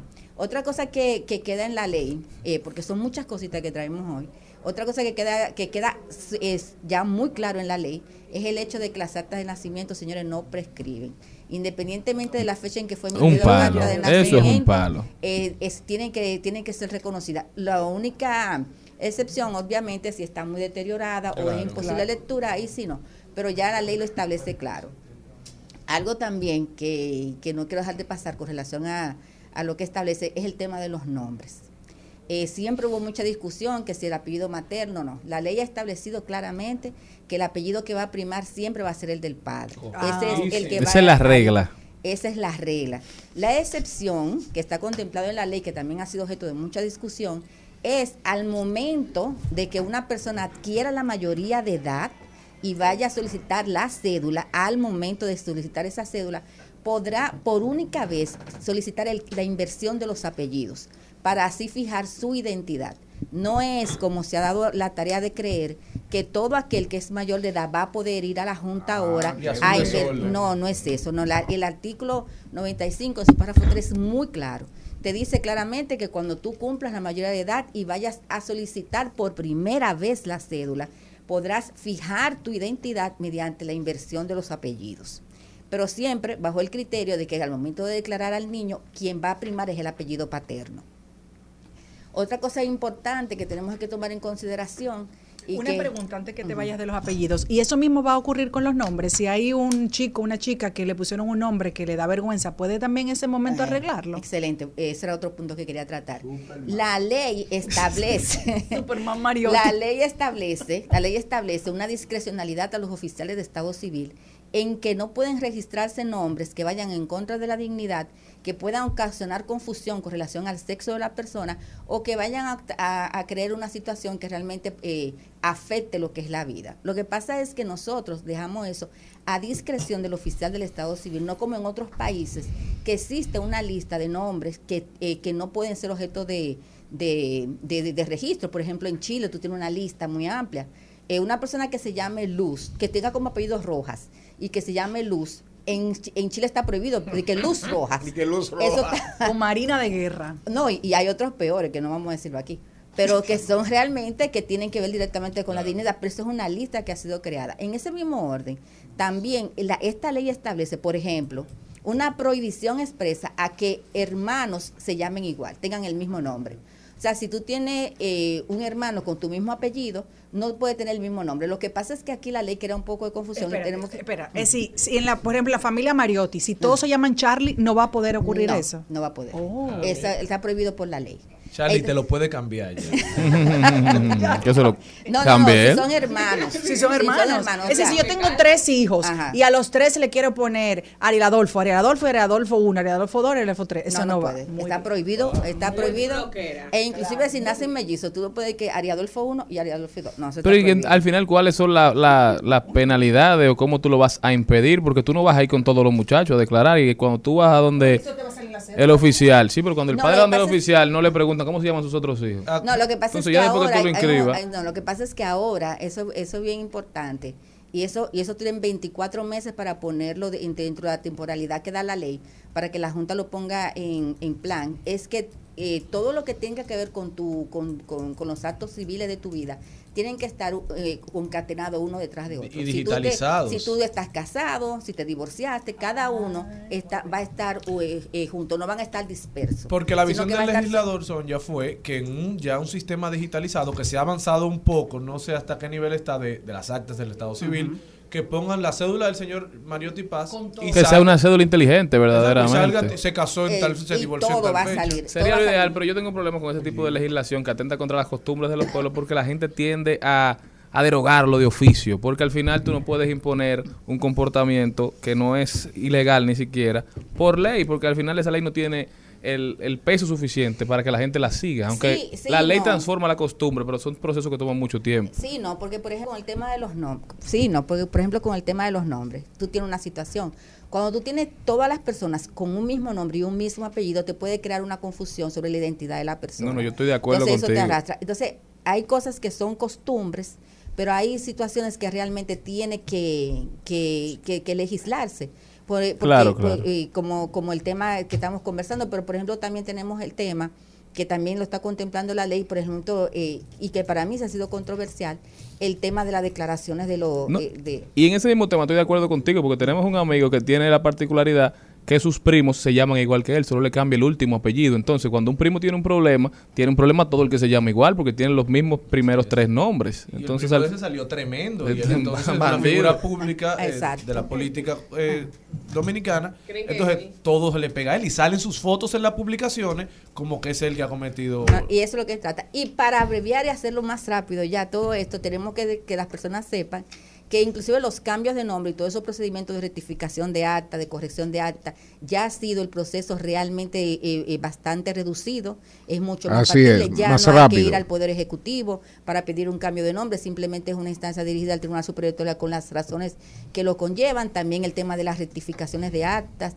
de las correcciones de actas, también es mucho más rápido, está mucho más claro la competencia de la Junta y del Tribunal Superior Electoral, y también, por último, es importante establecer que, que es un tema que ha sido muy discutido, pero quizá por el tiempo no lo puede desarrollar, próxima oportunidad. En la Es próxima. la recaudación de los datos biométricos. Ah, eso es Que Hay importante. una prohibición expresa, simple, únicamente la Junta Central Electoral es la que tiene la posibilidad de recaudar los datos biométricos y la- algunas empresas privadas o públicas que tengan interés en validar los datos de un usuario pueden hacer uso de la plataforma de la Junta, pero jamás podrá eh, reca- eh, recaudar esos datos. Y, de, y la ley establece un plazo de 60 días a todas esas compañías que se encuentran recaudando datos biométricos para que procedan a, re- a- a borrar sus registros de las mismas. Lo que la ley no tiene es penalidad. Los bancos es para fines de verificación. Y eso. Atención, Dirección General de Pasaportes.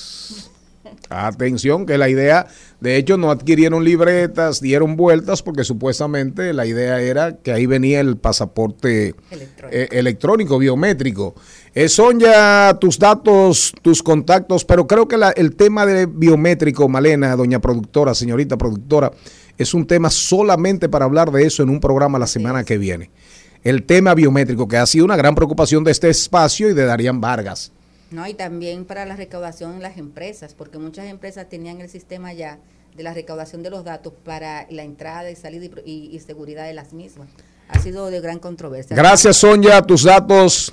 Estamos en nuestras redes como Sonja Uribe y no se pueden comunicar con nosotros a través de nuestro correo info arroba. Angelita García de Vargas con reflexiones desde mi alma.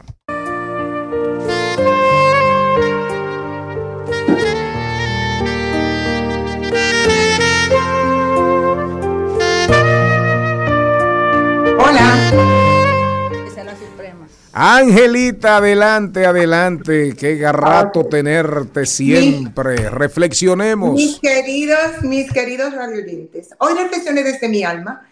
Le traigo una maravillosa reflexión o poema de un gran médico, Christian Barnard, quien nació en Sudáfrica en 1922 y desencarnó en el año 2001.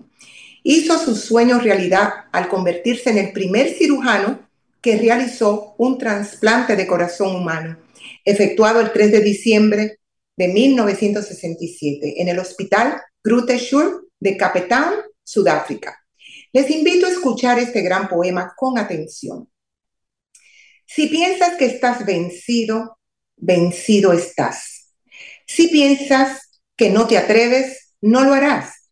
Si piensas que te gustaría ganar, pero no puedes, no lo lograrás. Si piensas que perderás, ya has perdido, porque en el mundo encontrarás que éxito comienza con el pensamiento del hombre. Todo está en el estado mental porque muchas carreras se han perdido antes de haberse corrido y muchos cobardes han fracasado antes de haber su trabajo empezado. Piensa en grande y tus hechos crecerán. Piensa en pequeño y quedarás atrás. Piensa que puedes y podrás. Todo está en el estado mental. Si piensas que estás aventajado, lo estás. Tienes que pensar bien para elevarte. Tienes que estar seguro de ti mismo antes de intentar ganar un premio. La batalla de la vida no siempre la gana el hombre más fuerte o más ligero, porque tarde o temprano el hombre que gana es el que cree poder hacerlo. Escuchar y leer esta maravillosa reflexión del doctor Christian Barnard genera gran inspiración y sobre todo eleva el espíritu de entusiasmo. Así finaliza en el día de hoy mi reflexión desde mi alma, desde mi amor, Angelita García de Vargas. Grande, grande, doña Angelita. La verdad es que nuestros pensamientos definen nuestro camino, el poder de pensar en positivo. Eso Así no es. podemos abandonarlo nunca, no importa la oscuridad del momento. Siempre prender la luz de la positividad. Y nosotros... Y lo sí, más importante es que lo único permanente en esta vida es el cambio. Así que tenemos que tener esa fe y esa esperanza de que pronto vamos a tener un gran cambio. Amén. Qué bueno. Gracias, doña Angelita. En Al Mediodía, con Mariotti, con Mariotti y compañía, hablemos de tecnología. Y tenemos con nosotros un invitado súper especial. Él es experto en ciberseguridad y viene a hablarnos hoy sobre la ciberseguridad en el centro de la vida digital. Bueno, es tiempo de los policías digitales. ¿Cómo estás, Jan? Eso es así, eso es así. Un placer estar aquí con ustedes, poder conversar un poquito de, de cómo Snyder Electric puede ayudarlos en temas de preparación para el mundo de ciberseguridad. Esa es la idea. ¿Qué, ¿Dijiste algo, Snyder? Electric. ¿Qué es eso? Snyder Electric es una empresa que se dedica al mundo de data center, una empresa de que más de 120 años en el mercado, la cual fue, fue adquiriendo empresas con el paso de los años. Una de ellas es APC, eh, la marca famosa de UPS. Entonces, de ahí viene APC by Snyder Electric.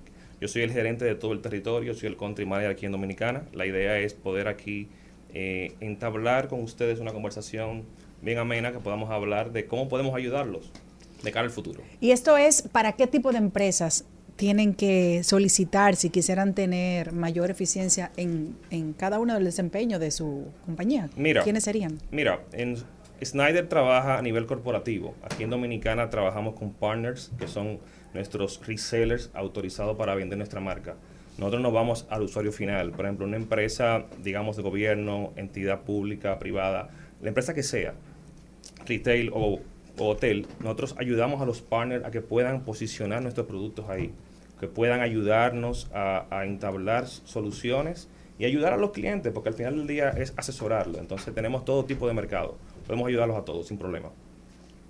Y, pero, por ejemplo, eh, para que la gente que no sabe de lo que estamos hablando, porque uno ta- lee todo eso, pero el que está escuchando este programa y, y dice, ¿pero qué es lo que me están hablando? ¿Quiénes necesitan tener eh, seguridad cibernética? Mira, muy buena pregunta. La verdad que, sabes, con el tema de la pandemia, eh, muchas cosas cambiaron, la vida cambió. Eh, muchos empleados empezaron a trabajar desde su casa, las empresas empezaron a hacer un modo híbrido. Entonces, ¿qué pasa? Algunas veces las empresas no tienen un control o un dominio de un empleado que está en su casa y abre una página y se le entra un virus a la computadora, se vea infectada información confidencial.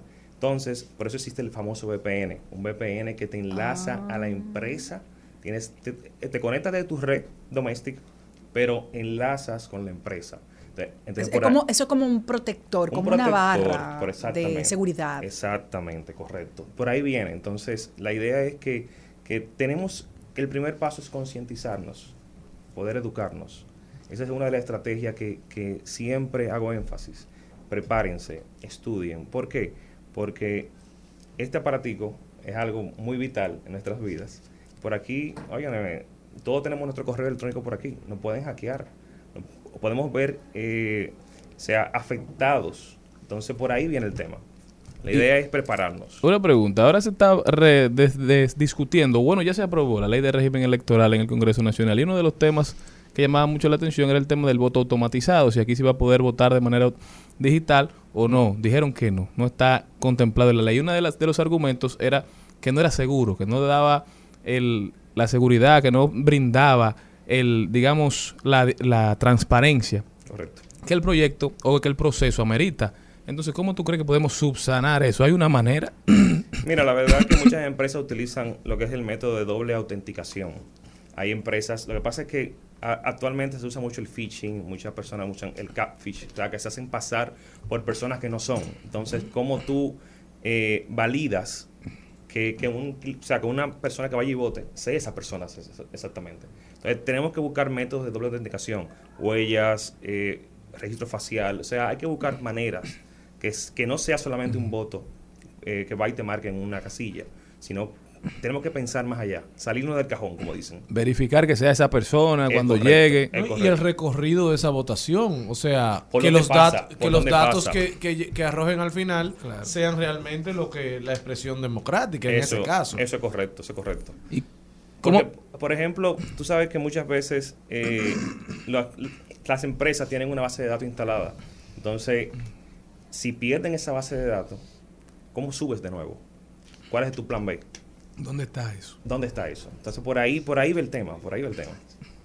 Una pregunta, ¿qué tipo de empresas pueden llamar a los asociados de ustedes aquí para proteger su, su data, para hacer de sus informaciones o los datos de sus clientes algo más seguro? ¿Cuál es el proceso? Porque eso como que da miedo y como que es carísimo. No, no, no, no, no. La verdad que la gente se pierde mucho y yo siempre recomiendo a mis, a mis clientes finales, a los partners, asesoramiento, señores. O sea, ayudar a no vender. Tú cobras por, por consulta. O sea, si alguien te llama a No, preguntarte. la verdad que no, la verdad que no. finales. La verdad que no. No. Es que mi función aquí como, como marca es ayudarlos. O sea, ayudar a, a que un cliente final, si va a lanzar un proyecto, sea una especificación abierta y que pueda satisfacer su necesidad. Entonces, la idea es que los clientes, eh, que los partners, lo, lo que eh, siempre digo, no vendan, señores. Siéntense con el cliente, vean qué necesidad tiene. Porque muchas veces un cliente final lo que hace es que va y, busca un review en Amazon, compra un aparatico, lo instala en su casa, lo, configura mal y dice que está funcionando, que eso le va a proteger su internet, pero no es así. No es así. Entonces, ¿dónde está la segmentación de red? ¿Dónde está la doble autenticación? ¿Dónde está la política de privacidad? Las páginas web bloqueadas. ¿Dónde sale eso? Por ahí viene el tema. Y una pregunta de novato que quizá alguna gente se hace. ¿Es cierto que cuando tú te conectas a una red Wi-Fi, esa gente puede acceder a tus datos? Depende. Porque hay como miedo con eso. Que te dicen, no te conectes de, de los aeropuertos, no te conectes en tal lugar. No, no, no. La verdad es, la verdad que se compromete. Porque, eh, pero depende también la red Wi-Fi donde estás conectándote. Es, es muy cierta la pregunta. El wifi. Es muy válida la pregunta, es muy válida. ¿Por qué? Porque fíjense, cuando tú vas a un... o estás de viaje y tú te quieres conectar en una... En un, vamos a decir, en un restaurante, Sí, sí. necesitas wifi, tú a- sea, aceptas condiciones Ciertas políticas, claro. políticas Que tú se no las lees ¿qué nunca, se ve ¿verdad? comprometido ahí? Tu identidad, tus datos personales, tu información valiosa. Y si en algún momento esa red Wi-Fi es pirateada, te pueden hackear el celular sin problema. Guay, mi mae. Entonces, Señores, no coja wifi, pague, Miren, pague, miren. que todo lo gratis Hmm. no es bueno. Miren, en Snyder a mí me tienen aquí instalado, ya tú sabes, o sea, de todo para yo poder acceder con mi celular. O sea, se ins- me instalan el VPN, me instalan todo para yo poder proteger mi información, porque es vital. Entonces, por ahí va el tema. Bueno, y ya hemos visto cómo se han filtrado en muchísimas eh, empresas grandes eh, informaciones. Correcto. Y los costos que tiene esto, costos millonarios, podemos decir. Y tratar de que los que nos escuchan no pongan el candado cuando ya ocurra la situación. Y el mundo ya es tecnológico, definitivamente. Entonces, como ya uno pone candado en su casa, hay que poner candado a la data. ¿Cómo puede la gente comunicarse contigo y seguir esta conversación? Señores, eh, estoy disponible en cualquier vía. Me pueden buscar en LinkedIn. Mi nombre es Jan Maluf. Soy el country manager aquí de Snyder Electric Dominicana y estamos aquí para ayudarlos sin problema. Pueden buscar nuestra página donde comprar y ahí vamos a tener. Está para ustedes, sin problema.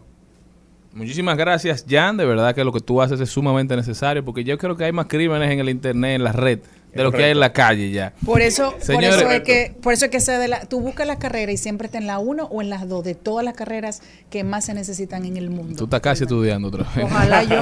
Señores, muchísimas gracias por habernos acompañado. Hasta mañana, pueblo dominicano. Si Dios quiere. Hasta aquí, Mariotti y compañía. Hasta aquí, Mariotti y compañía. Hasta mañana.